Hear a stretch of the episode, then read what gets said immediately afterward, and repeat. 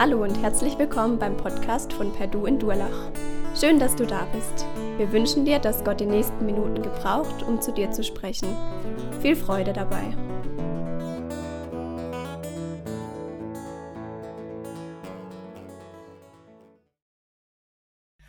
Guten Morgen von meiner Seite. Mein Name ist Jonathan Knodel und Thomas hat schon angedeutet, wir sind in der Themenreihe zu Mose seinem Leben. Und heute geht es darum, wie Mose Gott am Ufer lobt. Und ich kann euch sagen, es wird turbulent heute. Also schnallt euch an. Gott zeigt sich in unserem Text nicht als ein Kuschelgott, sondern lässt es richtig krachen. Wir starten mit einer Zeitreise. Und zwar war das letzte Mal sind wir in der Situation, das Volk Israel ist in Ägypten, ähm, ist versklavt von den Ägyptern und Mose hat jetzt aber die Berufung von Gott erhalten, das Volk aus Ägypten rauszuführen. Und so geht er ganz motiviert vor den Pharao und, und sagt zu ihm, hey, lass mich und mein Volk ausziehen in die Wüste, dass wir Gott loben können. Und die Reaktion des Pharaos ähm, ist, wer ist denn dieser Herr? Und darum soll es heute so ein bisschen gehen. Wer ist denn dieser Herr? Der Pharao erhebt selber Besitzansprüche, der Herrscher zu sein. Und wir wollen uns anschauen, wie Gott darauf reagiert, wie er klar macht, wer er ist. Der Pharao will das Volk also nicht ziehen lassen und dann überschlagen sich die Ereignisse. Eine Plage jagt die nächste und die werden dramatischer, schlimmer, krasser, bis zum Ende die letzte Plage, die ganzen männlichen Erstgeborenen der Ägypter versterben und der Pharao genug hat und sagt, ja, schickt das Volk förmlich weg und sagt, ja, geht weg hier, zieht aus, geht in die Wüste. Und so tun sie es auch, sie ziehen aus in die Wüste, packen ihre Sachen, äh, laufen los und dann nach einer Zeit reut es aber den Pharao und denkt sich, oh, ich hatte ja alle diese Arbeiter und will das Volk zurückholen und jagt dem Volk Israel nach mit, seiner, mit seinen Streitwagen. Und das Volk ist in der Situation, dass vor ihnen ein Meer ist, das Schilfmeer, und dass hinter ihnen die Armee des Pharao angerollt kommt. Und die Frage ist, wie sie in der Situation reagieren. Gott sagt, ich will zeigen, wer ich bin, aber das Volk fürchtet sich und sagt, ey, Mose, warum sind wir hier aus Ägypten rausgezogen? Wenn wir hier sterben, dann hättest du es doch in Ägypten lassen können. Und sie sind verzweifelt und schreien zu Gott. Und Gott greift in krasser Weise ein, er teilt das Meer, das Volk Israel kann durchziehen und als das Volk Israel durchgezogen ist, ähm, ja, kommen die Fluten wieder zusammen und, und äh, die ganze Armee des Pharao verstirbt.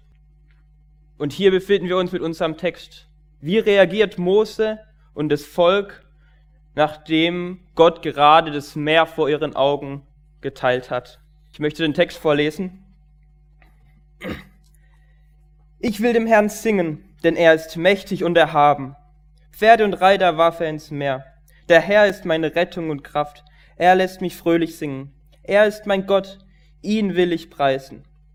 Er ist der Gott meines Vaters, ihn allein will ich ehren. Der Herr ist ein mächtiger Kämpfer, sein Name ist der Herr. Die Streitwagen des Pharaos und sein Herr hat er ins Meer geschleudert. Die besten Wagenkämpfer ließ er im Schilfmeer ertrinken. Wasserfluten haben sie bedeckt, wie Steine sind sie in die Tiefe versunken. Herr, deine Hand tut große Wunder, ja deine gewaltige Hand zerschmettert den Feind. Du bist mächtig und erhaben, du stürzt diejenigen zu Boden, die sich gegen dich erheben. Dein glühender Zorn trifft sie und verbrennt sie wie Stroh. Zorn erfüllt hast du aufs Meer geblasen, da türmten sich die Wassermassen, die Fluten standen wie ein Wall, die Meerestiefen wie eine Mauer. Der Feind prahlte, los, wir verfolgen sie, wir holen sie ein und machen reiche Beute. Jeder bekommt, was er haben will. Wir ziehen das Schwert und zwingen sie in die Knie. Aber als dein Atem blies, verschlang sie das Meer. Wie Blei versank sie in den mächtigen Wogen. Herr, wer unter den Göttern ist dir gleich? Wer ist wie du, herrlich und heilig? Wer vollbringt so große, furchterregende Taten? Wer tut Wunder, so wie du? Als du deinen rechten Arm ausstrecktest, verschlang die Erde unsere Feinde. Voller Liebe führst du uns, dein Volk, das du gerettet hast. Mit großer Macht leidest du uns bis zu dem heiligen Ort, an dem du wohnst. Wenn die anderen Völker hören, was geschehen ist, erschrecken sie. Angst überfällt die Philister und die Fürsten Edoms sind entsetzt. Moabs Herrscher fangen an zu zittern und die Bewohner Kanaans verlieren allen Mut. Furcht und Schrecken packt sie. Sie sehen deine große Macht, Herr, und stehen wie versteinert da, bis dein Volk vorbeigezogen ist. Ja, bis dein Volk, das du freigekauft hast, vorbeigezogen ist. Du bringst zu deinem Berg und pflanzt sie dort ein, an dem Ort, den du dir als Wohnung gewählt hast. Dort ist dein Heiligtum, o Herr, das du mit eigener Hand errichtet hast. Der Herr ist König für immer und ewig. Ich möchte die Predigt heute in drei Teile teilen. Zum einen Moses-Lied, da will ich äh, den Text von heute mit euch anschauen anhand von äh, vier Fragen. Zum einen, was hat Gott getan? Wie ist Gott? Was wird Gott tun? Und wir wollen uns die Reaktion anschauen von den Nachbarvölkern, von Miriam und von Mose. Äh, als nächstes möchte ich über mein Lied sprechen, welche Erfahrung ich mit Gott im Lobpreis gemacht habe. Und ähm, als drittes soll es um dein Lied gehen wie du darauf reagierst, was du von Mose lernen kannst. Zum ersten Punkt. Was hat Gott getan? Gott hat Israel das Leben gerettet und die Ägypter vernichtet. Gott ist kein Kuschelgott, sondern er schöpft aus dem Vollen. Stellt euch vor, ihr, setzt, ihr sitzt in der Theologieveranstaltung und der liberale Professor äh, erzählt euch die Geschichte und dann ist da ein ein Kommilitone, der auf einmal losjubelt und schreit, oh, wie krass ist denn Gott, dass er das Meer geteilt hat, dass das Volk Israel da durchziehen konnte. Und dann sagt der Professor, ja, das kann man so nicht sehen, das war ja nur knietief, also das war gar nicht so besonders. Dann geht's eine Weile hin und kurz später jubelt dein Kommilitone noch mal viel lauter los. Wow, was ist das für ein mächtiger Gott? ist ja unglaublich in diesem knietiefen Wasser ist der Pharao und seine ganze Armee ertrunken. Ihr merkt, wie wir es drehen und wenden.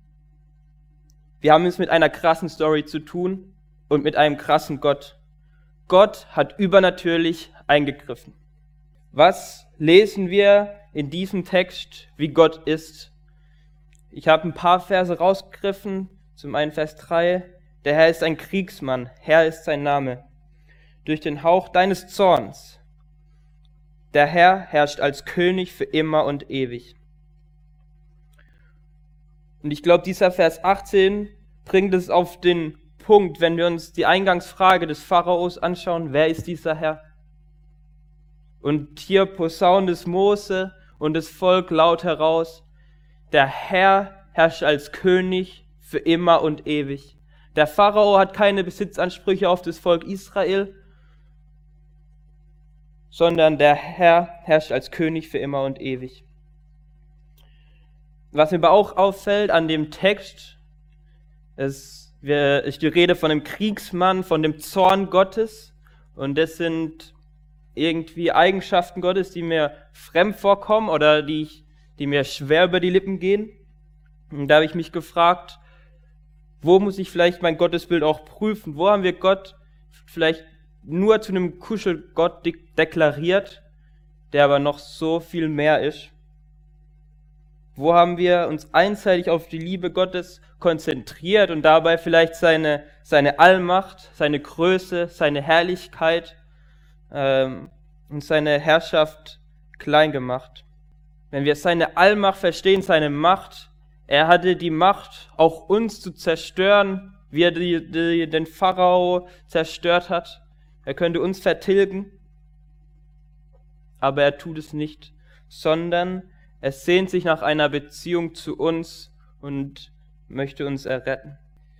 Eine ganz starke Frage finde ich in Vers 11, wo das Volk sagt, wer ist dir gleich unter den Göttern, o Herr? Wer ist dir gleich?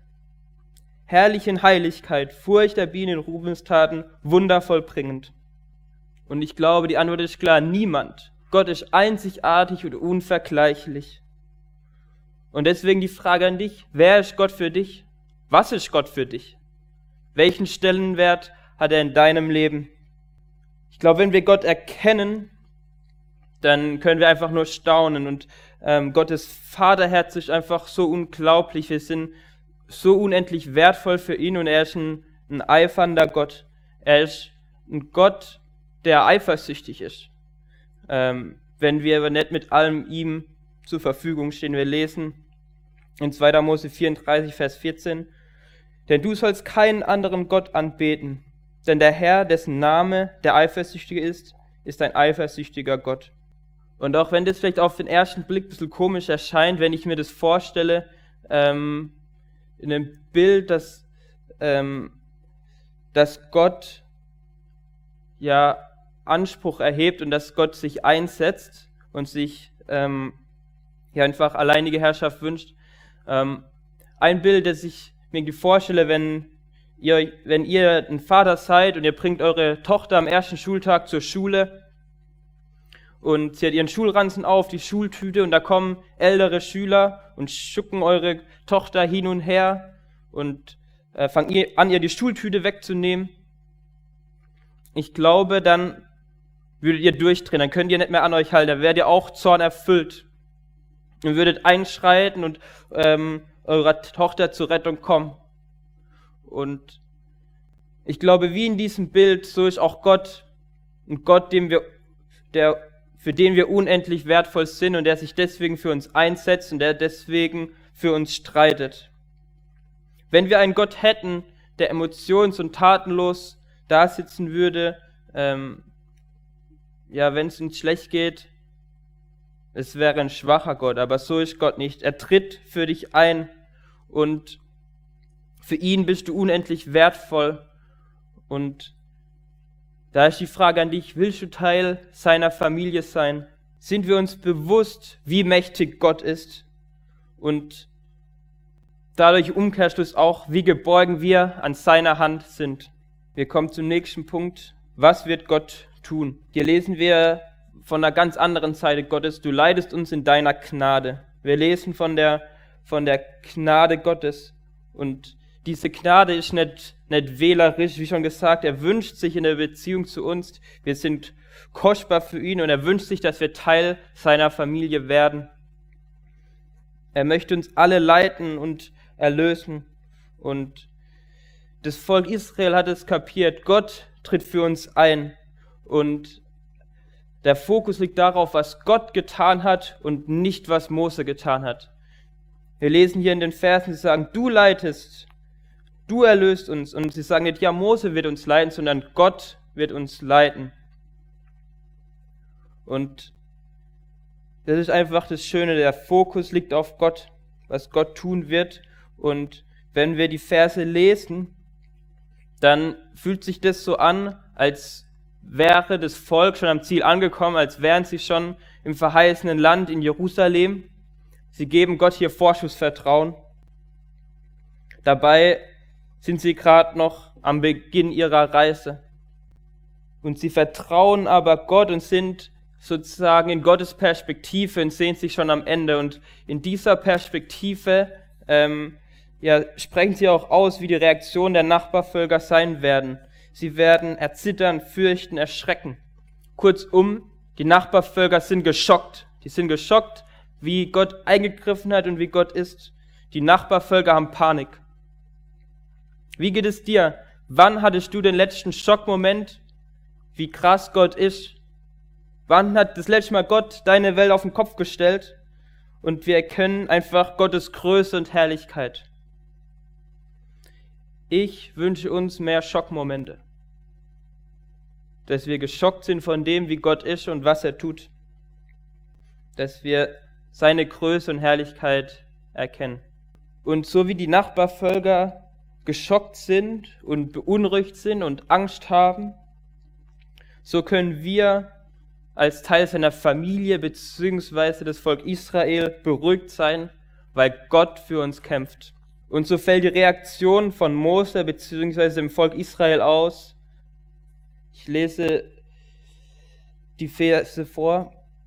Sie haben Gott gesungen und dann so der Mittelpunkt, was für mich einfach diesen Text, dieses Lied ausmacht, sind die, sind die Verse 2, ich glaube Vers 2.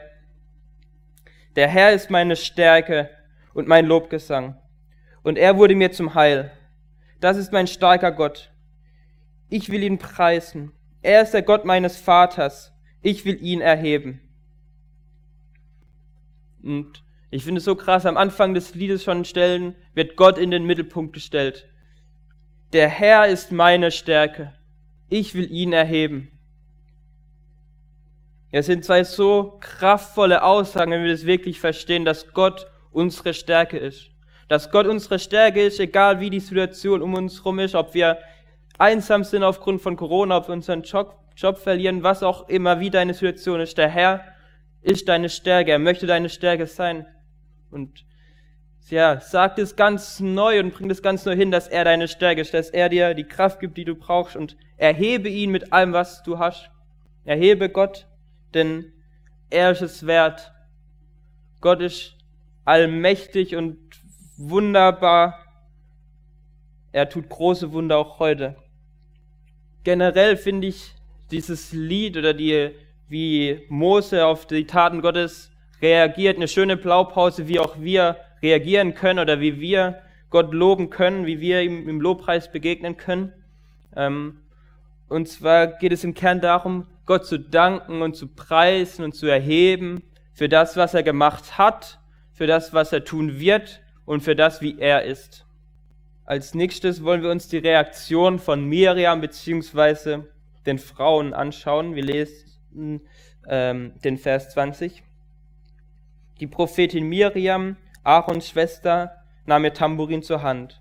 Auch die anderen Frauen schlugen ihr Tambourin, und zusammen tanzten sie im Reigen, und Miriam sang ihnen vor. Singt dem Herrn, denn er ist mächtig und erhaben.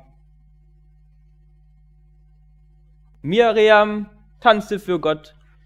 Ich habe den Eindruck, sie geht all in im Lobpreis. Sie lobt Gott mit ihrer Stimme, mit ihrer Körperhaltung, mit allem, was sie hat, lobt sie und preist sie Gott darüber, wie er ist, was er getan hat. Wie reagierst du? Was hält dich davon ab, all in zu gehen? Wie sieht es für dich aus, all in zu gehen für Gott? In meiner alten Denkweise hätte, wäre meine Reaktion darauf, wie Miriam ihn wie Gott lobt, wäre das wahrscheinlich, dass ich sie irgendwie voll schief angeguckt hätte, dass ich voll verwirrt wäre und dass ich sie vielleicht sogar so ein bisschen, ja, dass ich sie komisch empfunden hätte und vielleicht auch so ein bisschen schief angeguckt, weil ich gedacht habe, okay, so, so wie es für mich rüberkommt, so viele Emotionen, wie in, die diesem Text stecken, wie sie das ausdrücken, ähm, scheint es mir so, als würde sie Gott von ihrer Stimmungslage abhängig machen und ähm, ich hatte irgendwie so die Denkweise, dass ähm, Leute, die irgendwie im Lobpreis die Hand heben oder so emotional sind, dass es irgendwie so, so Stimmungsmenschen sind, mal heute hoch und dann morgen tief, aber die nicht tief gegründet sind irgendwie in Gottes Wort, wo keine Tiefe da ist. Und ähm, damit sind wir eigentlich schon mittendrin in meinem Lied. Eben diese Denkweise, äh, so dieses irgendwie ein bisschen beurteilende, komisch gucken, Leute, die irgendwie ihre Emotionen Gott, Gott über zum Ausdruck bringen. Und es gab so zwei Momente, die mich irgendwie zum Umdenken gebracht haben oder die mich überführt haben.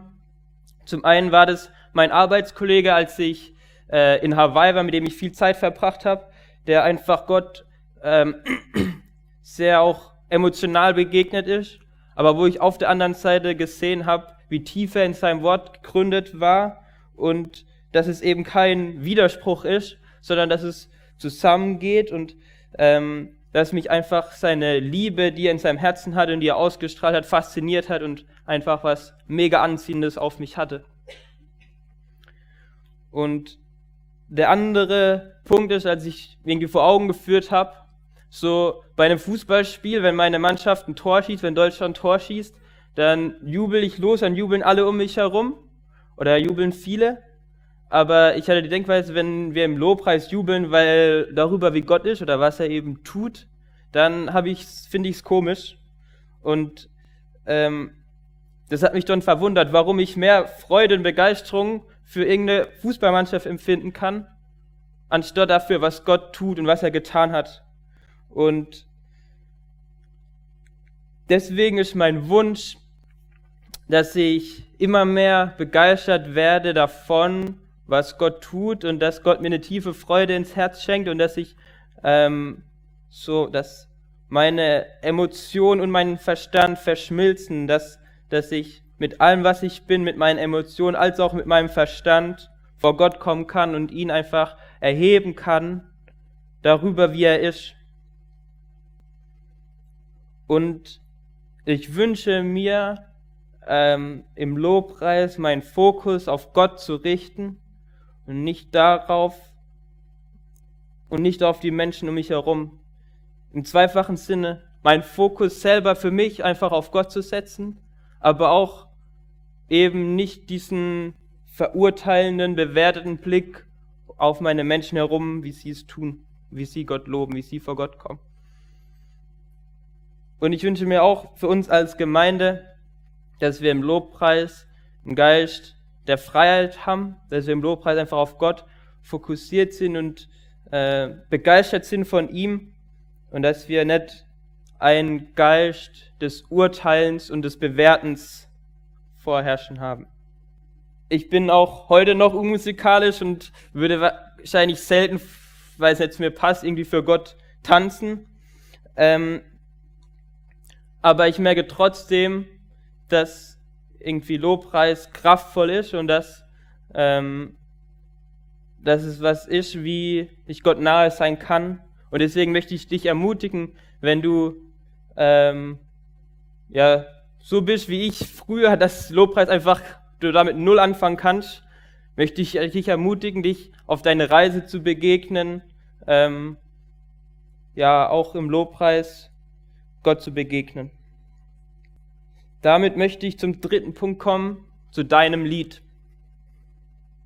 Was ist dein Lied? Wie reagierst du auf Gottes Handeln? Rechnest du mit ihm? Einige Beobachtungen aus dem Text. Mose war nicht stolz auf sich, sondern auf Gott. Und ich wünsche mir das für uns alle, dass wir so leben, dass Gott geehrt wird und nicht wir.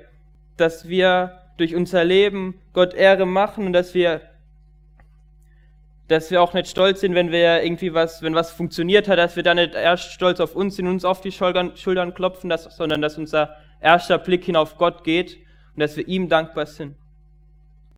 Und hier in unserer Story war das gefühlt so klar, dass Mose nicht das Meer geteilt hat. Da war das Gefühl so einfach auf Gott zu schauen. Und ich wünsche es auch für unser Leben, dass es so einfach ist, auf Gott zu schauen, weil Gott so übernatürlich in unserem Leben eingreift, dass wir das gar nicht mehr uns selber zuschreiben können. Ich wünsche uns, dass unser Leben nur durch Gott erklärbar ist. Dass wir ihm diesen Raum geben, übernatürlich in unserem Leben zu wirken und unsere Herzen zu verändern. Was ich auch sehr spannend finde, Mose hat Gott schon vertraut, bevor er das Wunder getan hat. Das Vertrauen geht dem Wunder voraus.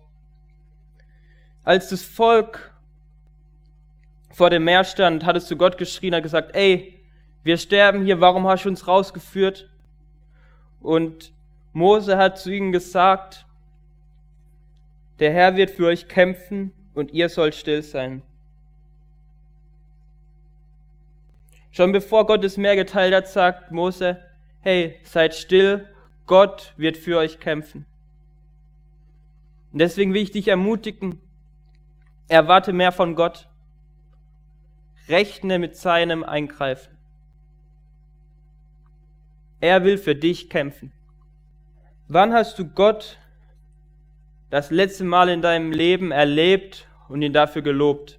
Ich möchte dir zwei Minuten Zeit geben, gleich das aufzuschreiben, wofür du Gott dankbar bist.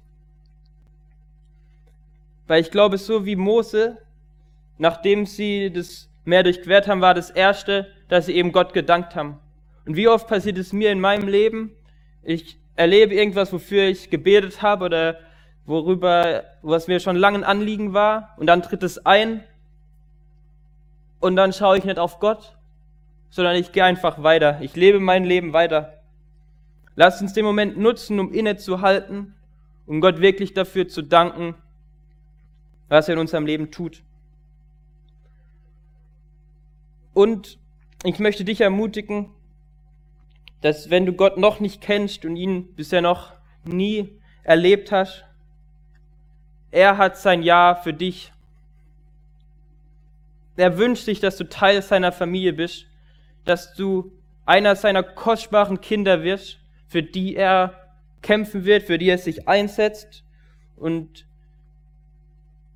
er möchte dir seine Macht zeigen. Was ist deine Reaktion? Nehmt euch zwei Minuten Zeit und schreibt einfach mal auf, wo, wofür ihr Gott dankbar seid. Mit diesem Bild vom Anfang möchte ich zum Schluss kommen. Wir haben gelesen, wie Mose auf Gottes Rettungsaktion reagiert hat. Meine Frage an dich, wie reagierst du darauf, dass du gerettet bist? Was ist dein Lied?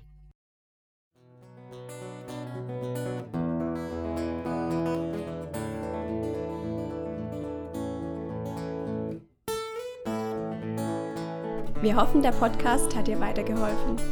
Falls du noch Fragen hast, besuche gerne unsere Homepage unter www.per-du.church. Hier findest du alle wichtigen Infos zur Gemeinde und zum Glauben. Tschüss und bis zum nächsten Mal.